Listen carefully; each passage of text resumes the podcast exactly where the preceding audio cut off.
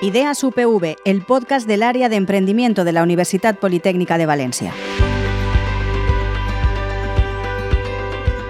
Nuevo episodio de Ideas UPV en el que queremos hablar de un tema muy interesante y muy apasionante, al menos a mí me lo parece. ¿Cómo se materializan las ideas? Para hablar de ello tenemos con nosotros a Daniel Martínez, él es técnico superior de Ideas UPV y coordinador del máster in Startup Administration. ¿Qué tal, Daniel? Muy buenas. Muy buenas, Rafa. Encantado de estar aquí. También está con nosotros Sara Pérez Martínez. Ella participó en la última edición, en la cuarta edición del máster y además es CEO de Fluyo. Después sabremos qué es eso de Fluyo. ¿Qué tal, Sara? Hola, genial. Diego Díaz participó en la primera edición de este máster y es co-founder y CEO de AppHint. ¿Qué tal? Hola, Rafa. Encantado de estar aquí y Clara Ava participó en la segunda edición del máster. Es co-founder de Your Friends Are Boring. ¿Qué tal?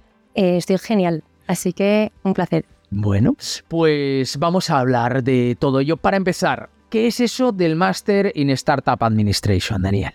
Pues eso es un reto, un reto que teníamos para emprendedores que eso de de, bueno, de tener un máster no les sonaba muy bien y dijimos, bueno, pues vamos a, vamos a preguntarles y vamos a crear un máster que sea hecho por ellos. Así es que creamos el máster en Startup Administration desde la base, preguntándoles, oye, ¿cómo podríamos hacer algo que realmente sirviera y que sea muy aplicable? Porque ellos lo que quieren es vender, tener clientes y lo que hicimos es juntar a los emprendedores que conocíamos que tenían ya cierto bagaje. Dijimos, ¿cómo puede ser esto? Y al final se transformó en el, el MSA, que es Master in Startup Administration. Decimos que somos el MBA, que a lo mejor la gente lo puede conocer, que es el Master in Business Administration, oye, que tienes para gastar un montón de dinero, estás en una gran corporación, pues esto es lo de, voy a decirlo abajo sin que sea peyorativo, sino al revés, que es, oye, no tengo mucho dinero, estoy empezando, pero tengo muchísimas ganas, muchísimo conocimiento, pero lo que no tengo es, quiero que me digáis cómo empiezo desde cero. Porque, bueno, como luego verás, ingenieros que a lo mejor no han podido tener toda la formación en ventas, les vamos a dar todos los puntos para, para empezar. ¿Cómo lo hacemos?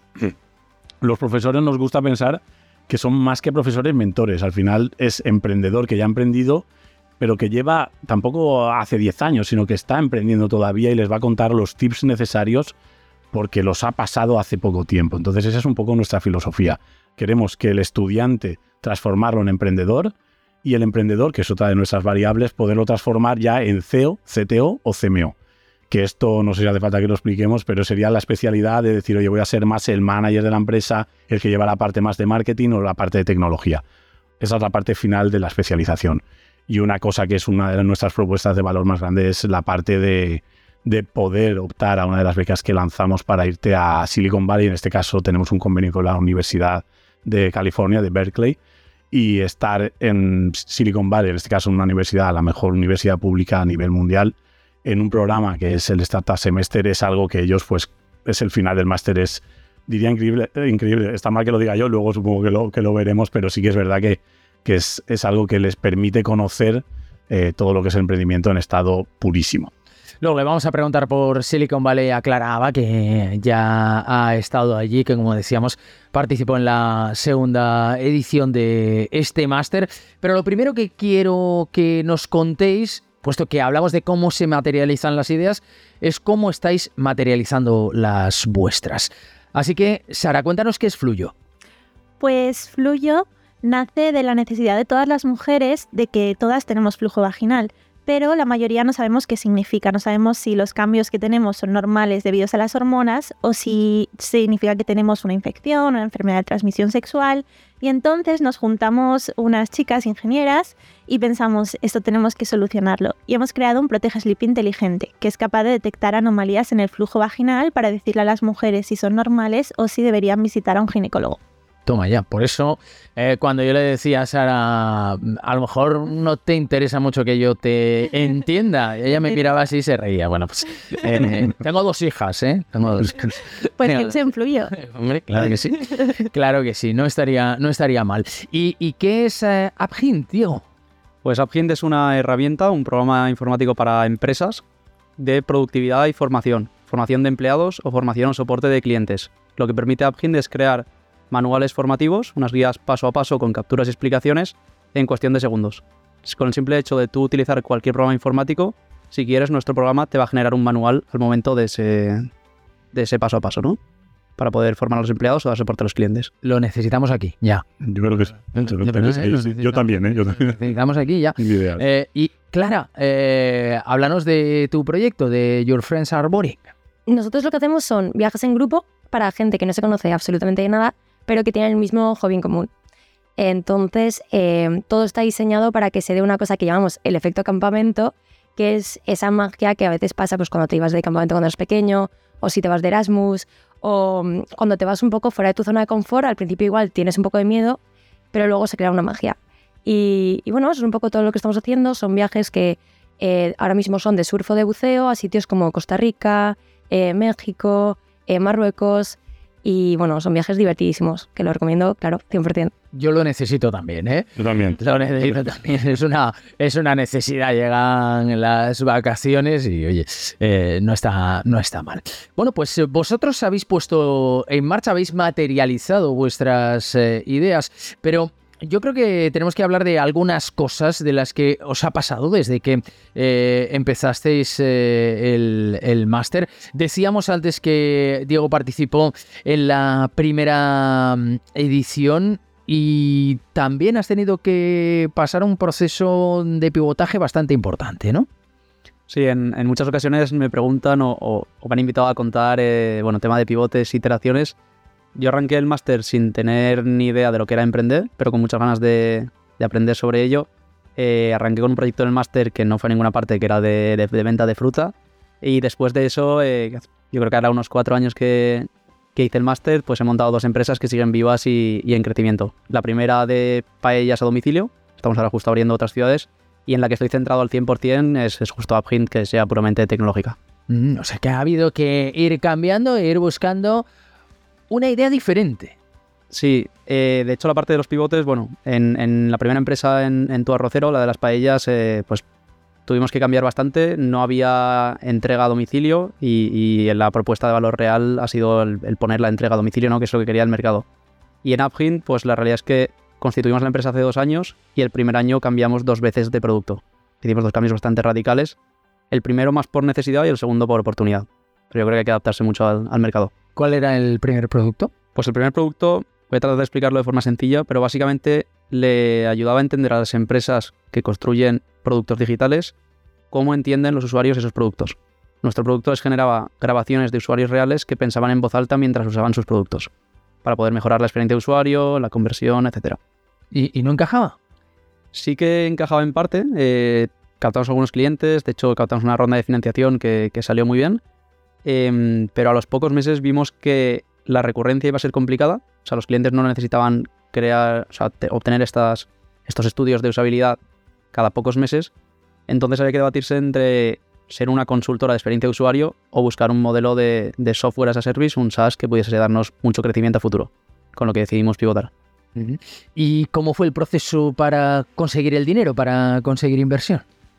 Bueno, pues en nuestro caso, em, yo creo que no es un caso muy, muy habitual. De hecho, em, las formaciones que he dado hasta ahora, de hecho este, este año ha sido el primer año que, doy formación en el máster, eh, han sido dos. Una es justo de pivotar o morir y la otra es de cómo captar esa primera ronda de financiación.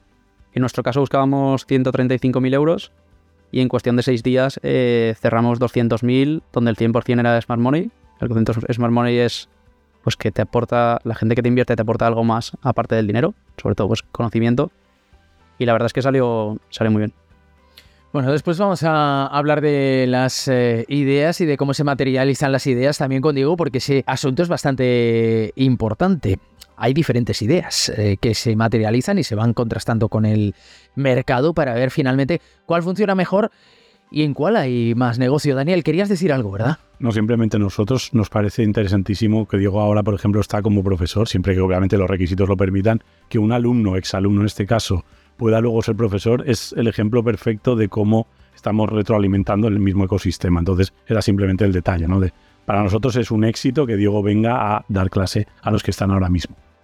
Eh, Clara, decíamos que participó en la segunda mm, edición, nos ha hablado de su proyecto, pero antes eh, Daniel nos hablaba de las becas que permitían ir a Silicon Valley y decíamos, de esa experiencia tenemos que hablar. De esa experiencia nos tiene que hablar Clara, porque tú estuviste en Silicon Valley. Yo estuve en Silicon Valley y yo me quedé mucho más tiempo de lo que yo pensaba en Silicon Valley porque eh, es un sitio fantástico, la verdad. Yo me fui en agosto y en principio me quedaba para un semestre. Lo único que me pasó un poco que empecé a materializar una idea. Eh, justo el mes que me tenía que volver ya a Valencia, porque había acabado mi, mi estancia allí, ahí em, justo es cuando empezó a funcionar el negocio. Y yo conocí ahí a, un- a un- a mi socio, que él es francés, y los dos nos miramos y dijimos, a ver, justo ahora que la cosa está funcionando, eh, vamos a quedarnos un poquito más, ¿no? Entonces al final nos quedamos un año. Eh, y en, en San Francisco, en Berkeley, he vivido también en Oakland, mudándonos por ahí, eh, siempre intentando, pues eso, eh, exprimir toda la experiencia. Y, y de hecho la empresa, montamos una empresa allí, en Delaware, eh, y es algo que, vamos, que recomiendo y, y tengo ganas de volver, aunque sea pasar una temporadita. ¿Por qué es tan diferente Silicon Valley? ¿Por qué abona tanto el crecimiento de startups? A ver, es mucho también de concepto. O sea, tú allí puedes decir, em, quiero hacer una universidad en Marte y la gente en vez de directamente decir, eh, esta persona está loca, lo que dicen es, pues espérate que yo conozco a una persona que monta una universidad, no sé qué necesitarías en Marte, pero mm, te conecto. Entonces un poco ese cambio de mentalidad. Y luego también eh, no hay miedo al fracaso. Eh, lo ven como algo positivo. O sea, es el, pues lanza algo rápido, también si tienes que fracasar, hazlo rápido. Entonces el chip de mentalidad hace que sea un ecosistema muy, muy, muy proactivo. Y todo el mundo se está ayudando porque todo el mundo sabe que ayudar, mientras te están ayudando, pues siempre va más y siempre suma. Entonces es, es un ecosistema único. También tiene sus cosas malas, pero, pero para las startups es maravilloso. ¿Cuáles son las cosas malas? No nos dejes así con la incógnita. Bueno, pues eh, es un poco, hay una burbuja de, eh, o sea, está el mundo startup, que es una pequeña burbuja en lo que es Estados Unidos, que es un país que tiene pues sus cositas. Pero mm, para montar una startup, pues tienes que ponerle una balanza y decir, Buah, pues es estupendo. Eh, porque la ayuda que puedes tener ahí, el acceso a capital que puedes tener ahí, eh, es probablemente 50 veces más que lo que tenemos aquí. Y eso es una realidad. Y un Mm. mercado de 300 millones de personas. Claro. Entonces, eh, nosotros hemos en- encontrado un equilibrio que es bastante entretenido, que es estar en España vendiendo en Estados Unidos. Y entonces para nosotros es lo mejor de los dos mundos. Eh, ¿Crees que aquí, España, eh, se penaliza demasiado el, el fracaso? Sí. O sea, más que se penaliza el fracaso es que también tú, en la propia universidad allí, todo el mundo se está peleando por ser el más listo de la clase. Todo el mundo se está peleando por ser ese número uno. Y aquí, en cambio, es un poco al revés. Aquí criminalizamos a quien quiere ser el número uno, un poco. Entonces, eh, ese cambio de mentalidad que también pasa hasta en los colegios. Aquí muchas veces eh, ves que hay gente que se ríe de, hasta con seis años, se ríe de alguien de clase porque habla muy bien inglés. Y eso se ve como, y si la gente se burla por eso. Y es algo que allí sería impensable. Si alguien habla muy bien español, produce envidia, no produce eh, rechazo. No, probablemente aquí también produce envidia, lo que pasa es que la forma Sí, de sí. eh, aceptarlo pues es diferente, ¿no? Sí, y eso pues también se traslada en el mundo startup, que, que es más a, a empujar y a hacer que la otra persona pues mm, pueda ir a más en vez de, en vez de pues eso, de hacer burla. Hmm, Daniel. Yo creo que sí que en positivo diré que creo que el hecho de que cada vez tengamos más referentes, gente joven que está emprendiendo, que lo está haciendo bien, que la gente joven los conoce, también hace que al final digas, oye, pues lo siento, ¿eh? pero tampoco era tan, tan, tan listo para montar esta empresa que le está funcionando de maravilla. Entonces yo creo que ese fracaso, la gente empieza a entender que es una opción más y no lo ven como un fraca- un fracaso, sino que simplemente ven que, oye, que hay que pivotar, que ha- hace falta tener una cierta mentalidad a lo mejor, pero los, ex- los, casos de éxito nos van a permitir que el fracaso se vaya reduciendo, que no pasa nada, está dentro de la ecuación, está todo dentro. Entonces, el, el- poder comentar sus éxitos creo que es muy positivo para reducir ese, ese concepto de fracaso, has fracasado, no, he pivotado, que era lo que necesitaba en ese momento, iterado, pivotado, lo que sea. Sí, lo que pasa es que eh, nos falta, fíjate, no solo aceptación social, que es un tema del que hablamos mucho, sino que es que aquí hemos tenido que legislar la ley de la segunda oportunidad, porque muchas veces el fracaso te condena económicamente, ¿no? Y estamos en otra, en otra ecuación completamente diferente cuando, bueno, pues hay un lastre económico por haber puesto o intentado poner una idea en marcha, por haber tratado de materializar una idea. Eh, Sara tiene que ir, ¿no? Vas a ir a Silicon Valley. Correcto, me voy en agosto. Te vas en agosto, o sea, estás ya haciendo las maletas. Mañana voy a por el visado a Madrid. ¿Y con mucha ilusión? Muchísima. Tengo muchas, muchas ganas de estar allí. Mm, ¿Le has pedido a Clara que, que te dé algún consejo? Por supuesto, le he dicho, luego nos vamos a tomar un café y me lo cuentas todo. ¿Cuál es el, el primer consejo, el- lo que no tenemos que olvidar? Oye, vamos a ir a Silicon Valley. Vas a tomar muchísimos cafés. muchísimos cafés. Porque todo el rato. Tómate un protector de estómago, ¿no? Oye, Todo el día. no olvides el protector. Sí, sí, sí. Es todo el día en la cafetería, conociendo gente. Eso al menos el primer mes vas a estar así seguro. Y es lo mejor. Me encanta el café, así que no hay problema. El, el coworking, ¿no? Al final, eh, cómo es capaz de provocar que esas ideas ayuden a pivotar, que a- al final hablábamos, ¿no? Bueno, tú tienes una idea, la comentas y posteriormente esa idea se alimenta o se retroalimenta con, con lo que te han dicho otros o pueden aportar otros que están trabajando cerca de ti. Tú todavía estás estudiando, Sara. Sí, correcto. Estoy terminando el máster en Ingeniería Biomédica. ¿Y cómo lo llevas? ¿Cómo se compagina seguir estudiando y esa actividad de emprendedora? Pues la verdad es que es muchísimo trabajo. O sea, mis días son muy, muy largos. Me despierto muy temprano y me acuesto muy tarde porque es echarle todas las horas a la universidad y luego todas las horas a mi proyecto. Pero la verdad es que tengo que decir que tengo mucha suerte porque la UPV me ofrece muchísimos recursos para poder compaginarlo. Por ejemplo, tengo un despacho que me ha proporcionado Start UPV justo al lado de mis clases. Entonces termino las clases y me voy a mi despacho que está ahí al lado. Y la verdad es que es súper bien. O sea, es muy difícil, pero gano mucho. Bueno, a mí me han dicho que te pregunte por la guía de Sara para empezar a emprender. sí, eso es. ¿Tienes un manual hecho? Tengo un, manu- tengo un manual, es una pequeña. ¿Lo has hecho con una app? Sí. Sí, sí. Eh, pues es una pequeña presentación que hice para mis compañeros de la UPV que me pidió Dani que fuera a hablar con ellos porque yo estoy empezando y quería que les contara pues cómo paso de estar sentada en la silla escuchando las clases a montar mi startup y a ganar premios eh, internacionales con mi pequeña startup. Entonces, pues nada, hice un pequeño manual y, es muy sencillo, creo que tiene seis pasos y simplemente es para, o sea, no tienen mucha complejidad, es simplemente para animar a la gente a que empiece a materializar las ideas. Pues hablamos precisamente de materializar las ideas y cuando hablamos de materializar las ideas ponemos ideas encima de la mesa. Eh, hay dos cosas que yo creo que son típicas cuando quizá uno todavía no se ha animado a emprender, pero empieza a rondarle en la cabeza. Primero, tengo una idea genial y me enamoro de mi propia idea. Y segundo, no se la voy a contar a nadie, no sea cosa que me la vayan a quitar.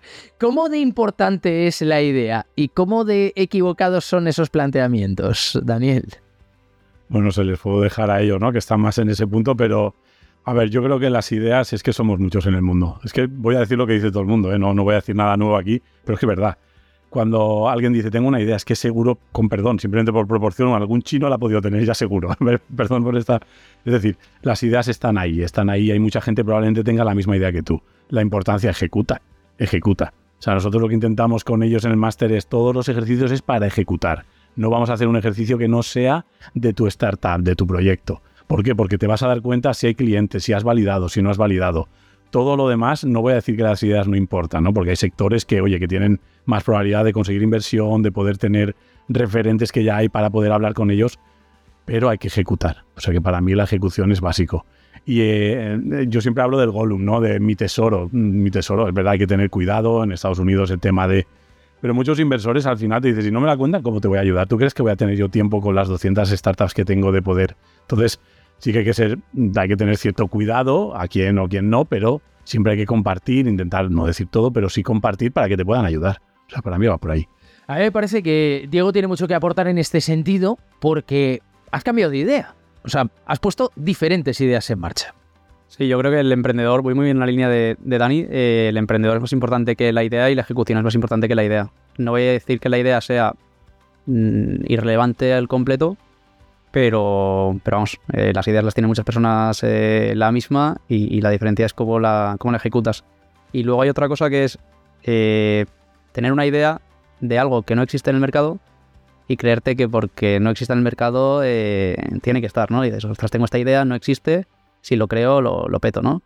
Y la verdad es que no es así. O sea, yo siempre que alguien me dice, tengo una idea, digo, oye, ¿hay, otra gente en el mundo haciendo algo parecido? No, no hay nadie. Digo, pues no quiere decir que no tenga que estar, pero pregúntate por qué o entiende bien por qué, porque no, no, no quiere decir que no esté, es que si está, lo petas. La competencia, ¿no? Eh, cuando dicen no tengo competencia, dices, pues igual, igual es que tampoco tienes mercado. y entonces estamos ante un problema grave. Eh, ¿cómo, cómo lo ve Clara? Eh, ¿Cómo de importante es la idea? A ver, eh, la ejecución es esencial y es lo más importante. Y yo cuando la gente no quiere contar sus ideas, yo ya me río porque digo, a ver, si ni siquiera la quieres contar, en cuanto la saques al mercado, ¿qué te va a proteger? O sea, entonces, si es tan fácil quitártela, eh, me parece que hay muchas cosas que están muy mal. Pero lo que sí que me parece que es muy importante también es que haya un buen fit de los fundadores con la idea o con el problema que quieren solucionar. Simplemente porque eh, esto es una montaña rusa y si en algún momento eh, las cosas se complican, igual si a ti tú no estás enamorado del problema que quieres solucionar, es muy fácil que tires la toalla. En cambio, si realmente tienes mucha pasión por resolver eso, eh, es mucho más fácil que en tiempos malos te quedes a, a luchar a tope. Entonces, eh, sí, ejecución lo más importante, pero enamorarte del problema también. ¿Y cómo, cómo lo ves, Sara? Pues yo antes de entrar al MSA te hubiera dicho que la idea es importantísima, que la idea lo es todo. Pero luego cuando entré en el, MSA me enteré de que realmente lo que dices, la ejecución es lo más importante y luego también el equipo. Porque eh, lo que ha dicho Clara, el equipo es lo que es lo que va a estar las patas del proyecto y lo que va a hacer que el proyecto siga adelante o no. Entonces no es tan importante la idea como el equipo que hay detrás y cómo se va a ejecutar esa idea. Eh, Clara introducía un, matiz eh, que yo creo importante que te va a proteger las barreras de entrada en ese negocio eh, que tú pretendes poner en marcha. Y antes Daniel decía, claro, hay que tener cuidado también en Estados Unidos, ¿no? Cuando cuentas, ¿cómo ponemos ahí el límite? Mm, ¿Lo cuentas y, te proteges? ¿Cómo te proteges? ¿Cómo haces para contarlo y poder tener ese feedback con eh, los otros emprendedores eh, que están alrededor, pero al mismo tiempo bueno, pues tener cierto control sobre tu idea. Nosotros contamos absolutamente todo, pero todo, todo. Hasta nuestros competidores, nos reunimos con ellos y les contamos absolutamente todo, porque pensamos que mm, no tenemos nada que ocultar. Y probablemente ellos lo harán o mejor o peor, pero es que igual no, porque hacemos las cosas de una forma un poco única. Sí que creo que lo que hacemos nosotros es un poco diferente a si algo es de biotech, si algo es de algo que necesita una protección em, que ya igual pasa por patentes, que ya que es parte, esa protección es parte del valor del negocio. Creo que hay que separar las dos cosas. Y ahí sí que hay que andar con un poquito más de cuidado. Pero en nuestro caso lo contamos todo. Porque, eh, Sara, precisamente en la industria biomédica, las patentes, bueno, son muy importantes. Nosotros, de hecho, estamos en proceso de proteger la idea. Ajá. O sea que es muy importante la Sí, idea. sí, sí, sí. De hecho, nos dicen que sin patente difícilmente vamos a poder conseguir algo. O sea, nos han dicho que lo primero tiene que ser conseguir una patente. ¿Es muy difícil? Es complicado porque patentes hay muchas. Además, eh, hay muchísimas. es justamente lo que ha dicho Dani. te pones a buscar y hay un tío en China que ha patentado un protege slip que lleva microfluídica de no sé qué. Y claro, la, para que sea patente tiene que cumplir ciertos criterios de novedad, etcétera. Pues eh, lo complica mucho porque tienes que diferenciar a la vez que eres lo más amplio posible para que te proteja lo máximo posible. O sea, si eres muy específico, no te va a proteger casi nada, pero a la vez tampoco puede ser muy amplio porque tampoco es novedad, novedad. Eh, tú no estás en ese escenario, ¿no? Digo, tú estás en un escenario completamente diferente. Me da la sensación, ¿no? De eh, probar rápido cosas, e intentar hacerlas funcionar rápido y si no funcionan rápido, eh, cambiar a otro mercado y a otro producto incluso. Sí, exacto. O sea, nosotros, bueno, sobre la pregunta de la idea que hacías antes, eh, en el caso del software, yo creo que no tienes por qué ocultarlo, porque es que en cuanto comentaba Clara, cuando saques al mercado, eh, si en ese momento estás perdido, pues antes contándolo también, ¿no? Y no, no creo que sea el caso de la mayoría de startups. Obviamente hay que ser rápido, sobre todo si quieres coger un trozo grande de- del mercado. Y nosotros, eh, sí, obviamente, eh, para nosotros ya por delante emprender que una idea en concreto y tratamos de adaptarnos lo más rápido posible. ¿Y dónde está el límite, Daniel, seguro que has visto un montón de emprendedores. Em, decía antes, Clara, tienes que estar enamorado del problema. Y es verdad, porque cuando vas a emprender tienes que poner mucho de ti. Mucho más que en cualquier trabajo. Eh, emprender no es un trabajo en horario de oficina, es, es otra cosa. Eh, ¿Dónde está el límite entre eso, entre enamorarte del problema y poner toda la carne en el asador? Y enamorarte demasiado de tu idea hasta el punto de que el amor es ciego y no veas los problemas de que tu idea no encaje. Pues no sé si lo he entendido bien, pero para mí es que la, diferencia que ha dicho Clara es la clave, es el problema. Es decir, si tú te enamoras de ver y preguntarle al cliente, oye, tú realmente, y no, no contarle tu solución, no es que tengo esta maravillosa, no, no. ¿Cuál es tu problema? Eh, tú estás, para ponerle gasolina, estás utilizando. ¿Sabes cuánto te has gastado la última vez que lo has utilizado? Si te enamoras de, tu cliente, de preguntarle, seguro que va a salir algo positivo, que puede ser tan positivo como decir, esta idea no vale para nada.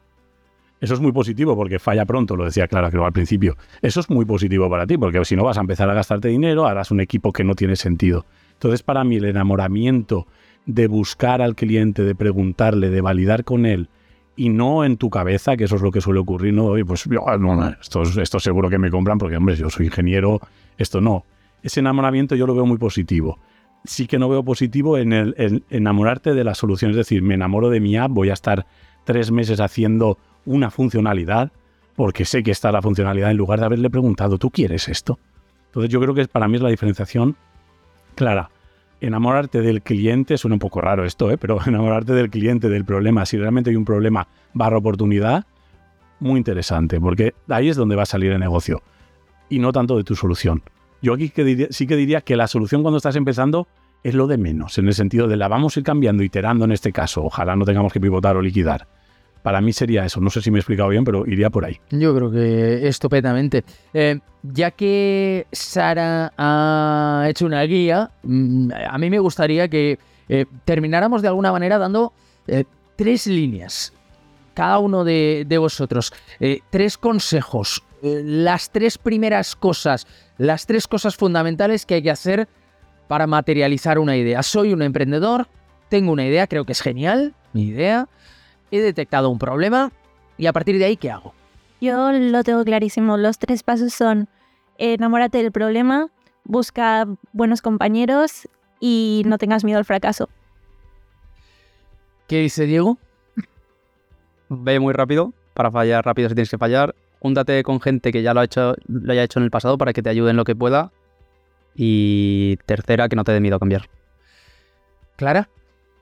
Mm, yo diría, cierra el PowerPoint que estés haciendo, sal a la calle, intenta conseguir un cliente que no sea ni tus amigos ni tu familia. Intenta conseguir un cliente. Eh, yo creo que es un gran consejo. Intenta conseguir un cliente. Porque sin clientes, las buenas ideas sin clientes no acaban por no, por no cuajar, ¿no? Daniel, em, háblanos del el Master in Startup Administration. Eh, decíamos, estáis en la cuarta edición, pero habrá una quinta, una sexta. ¿A quién va dirigido? ¿Quién se puede apuntar? De aquellos que nos están escuchando, ¿quién es vuestro público? ¿Quién es vuestro mercado? Pues mira, yo voy a meter una más en lo que han dicho, es la pasión. Lo que buscamos gente con pasión. Van a echar más horas que nadie. Entonces tiene que ser gente con pasión porque lo, detectamos, detectamos talento que dicen, es que este chaval le da igual lo que vaya a hacer, es que le encanta eso, ¿vale? Luego está también el modelo, no voy a dar nombres, ¿no? Pero que le da igual a lo mejor también que, que, cogen, vende un coche, vende un boli, le da igual, es emprendedor de serie, ¿no? Y luego es lo que tienen pasión, pero sí, pasión, buscamos gente con pasión. Luego, en el MBA buscan a gente con tres años de experiencia, nosotros buscamos a gente con menos de tres años de experiencia. Es decir, gente que está empezando, que no tiene los, los conocimientos o los recursos, entonces les vamos a buscar a esa gente que está con una idea, está validando, todavía no ha llegado al mercado, les vamos a preparar precisamente para que puedan saber cómo llegar a ese mercado, no enamorarse de la solución, sino del problema. Y por ahí iría. Eh, somos UPV, nos gusta la tecnología, sí, pero estamos siempre abiertos a todo. Es decir, sabemos que hay sectores tradicionales que se pueden transformar, por lo tanto, si alguien duda, no, es que es un es tecnología, que nos lo cuente. Muchas veces valoramos más el talento, esa pasión, esa, esa energía, que una idea, porque sabemos que al final, a los dos meses del máster, hay un montón de cambios, no te pueden imaginar. Los dos meses es como un momento crítico, entonces sabemos qué va a ocurrir. Porque vamos a ponerle a alguien que no tiene una gran idea y vemos mucho talento, le vamos a decir que no, en absoluto. Buscamos talento. Daniel, Daniel Martínez, técnico superior de Ideas UPV, coordinador del Master in Startup Administration, muchas gracias. A vosotros. Sara Pérez Martínez, muchas gracias. A ti. Diego Díaz, muchísimas gracias. A vosotros. Clara Aba, muchas gracias. Pues aquí ponemos el punto y final a este episodio, cómo se materializan las ideas en este episodio de Ideas UPO.